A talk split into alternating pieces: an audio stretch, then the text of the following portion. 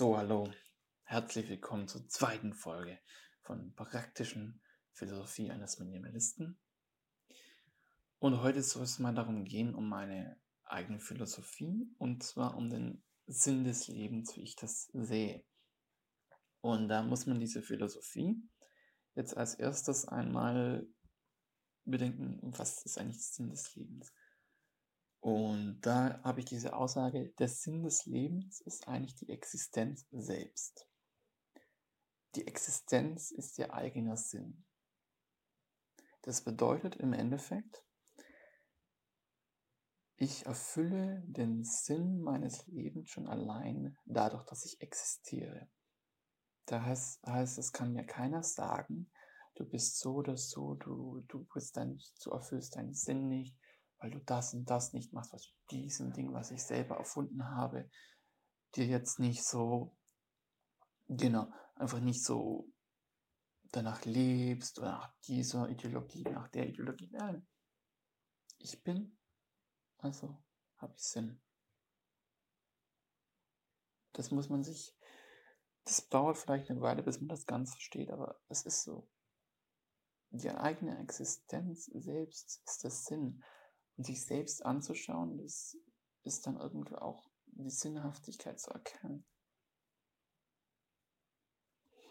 Und die Form des eigenen Lebenssinnes ist dann die Lebensentscheidung eines jeden, ist dann das, was hier weiterkommt. Und um sich das jetzt beginnt, was ist jetzt die Form des eigenen Lebenssinnes? Die Summe von unseren Lebensentscheidungen. Das ist also meine Form. Meine Existenz selber ist mein Sinn. Und ich forme meinen Sinn durch meine Lebensentscheidungen. Aber der Sinn des Lebens ist die Existenz selbst. Die Form, die dem Sinn gegeben wird, ist meine Lebensentscheidung. Ist deine Lebensentscheidung. Die Form, die den deinem Sinn gegeben wird, sind deine Lebensentscheidungen. Aber dein Sinn, dein, der Sinn deines Lebens ist deine Existenz selbst. So, jetzt ist aber so, Menschen neigen dazu, einen Teil ihrer Form über ihren Sinn im zeitlichen Horizont hinauszustrecken. Also, dass sie das wollen. Das heißt, das ist so dieses Cogito August Sum. Ich Nee, ich denke, also bin ich es nicht. Es ist Momento Mori. Bedenke, dass du sterblich bist. Das Wissen um den eigenen Tod gibt ein gewisses Unbehagen. Und deswegen streben Menschen dazu, in irgendeiner Weise ihren eigenen Sinn den irgendwie über das eine Leben hinauszustrecken. Dabei ist aber die Königsbiene den eigenen Lebenssinn über das eigene Leben und die eigene Existenz hinauszustrecken. Also es ist auch super, wenn man das hinbekommt. Es gibt ja aber ein paar Punkte, die man beachten muss. Und es ist deswegen wichtig, weil das führt zu einem Erbeben der Grundfesten, dass es das ganze Leistung, das der eigene Sinn, das eigene Leben wirklich wahrhaft was bewirkt. So diese Gesamtexistenz, Teil, mehr, das ein Teil eben, wo wir alle ein Teil von sind, ändert sich wegen uns. Das ist so, dass wir haben unser Leben, unsere Existenz, strahlt nach außen, breitet sich ein Teil unserer Existenz aus, der dann überall sich weiterentwickelt. Das ist so eigentlich das, was das ultra super Ding ist im Leben. Aber allein mein Sinn ist erfüllt, nur das Existieren. Ja, das ist das, was man anstreben sollte. So ist mein Verständnis. Dabei lassen sich aber drei verschiedene Typen von Existenzen unterscheiden, aus denen sich ein Mensch entwickeln kann. Als erstes kann ein Mensch einen Sinn so formen, dass er keinen Einfluss auf die Gesamtexistenz hat und so die eigene Existenz keine Verformung in der Gesamtexistenz bewirkt, bedeutet, er ist eher so, mach damit und damit.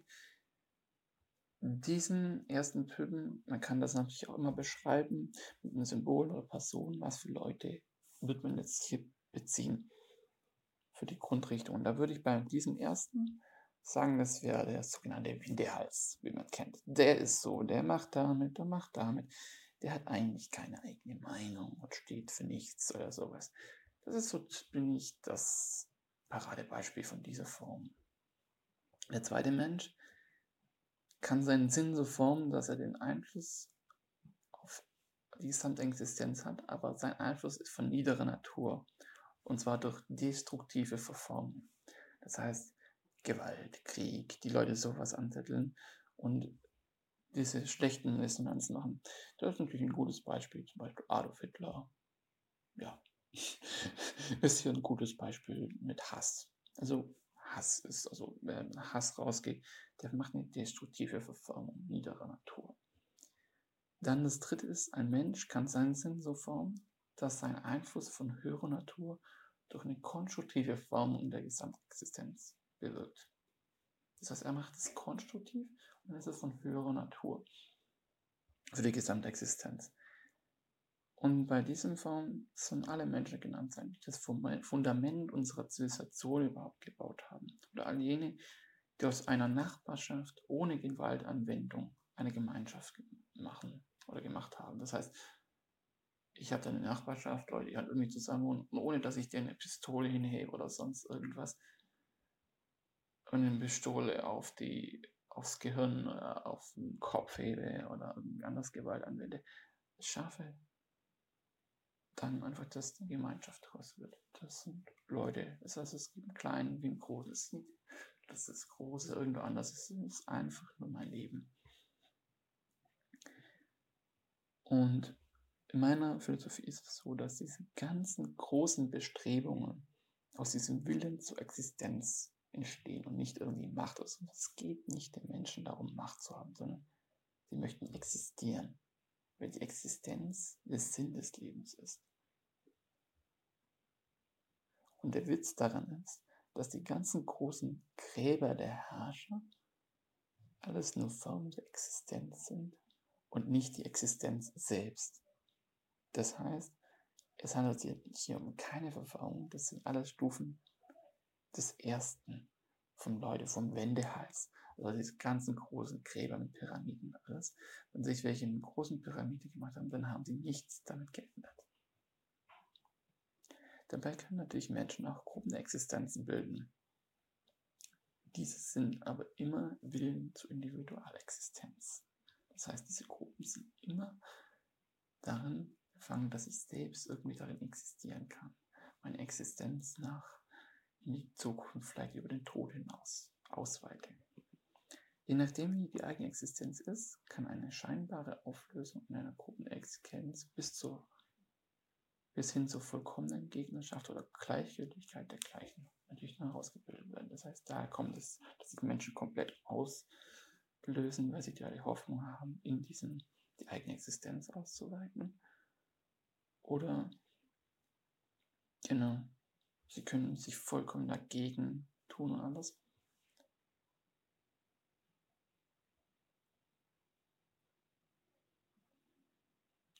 Und dabei kann man aber jetzt das Glauben über die eigene Existenz, das Werden und das Sein nicht komplett trennen. Das heißt, ich kann mich nicht zu 100% selbst betrachten, wie ich wirklich, was bin ich, was werde ich sein, woher komme ich, was glaube ich von mir selbst. Und Freiheit bedeutet in diesem Sinne, dass keine Existenz die Arroganz für sich einnehme, bei einer anderen Existenz zu stehen. Und das ist der, die Definition davon von Freiheit für mich. Freiheit bedeutet in diesem Sinne, dass keine Existenz die Arroganz für sich einnehme, über einer anderen Existenz zu stehen. Das bedeutet wiederum, jede Gruppenexistenz steht nicht über eine individuelle Existenz, aber die individuelle Existenz steht auch nicht über der Gruppenexistenz. So, das war's ein harter Tobak. Ich hoffe, du hast es verstanden. Wahrscheinlich muss ich dazu nochmal eine Folge machen. Das, wenn du es jetzt noch nicht verstanden hast, ist das nicht so schlimm. Das muss man dann vielleicht nochmal genau ausarbeiten. Es wird sich über die Zeit auch das ein oder andere von selbst klären. Ich wollte es nur von Anfang an schon mal so die Grundlage reinbringen, weil das wichtig ist. Genau. Und dann bei der nächsten Folge kommen wir dann eben zum, wie ich handeln würde. Richtiges Handeln einem Sinne. Dann wünsche ich dir noch einen schönen Tag. Ciao.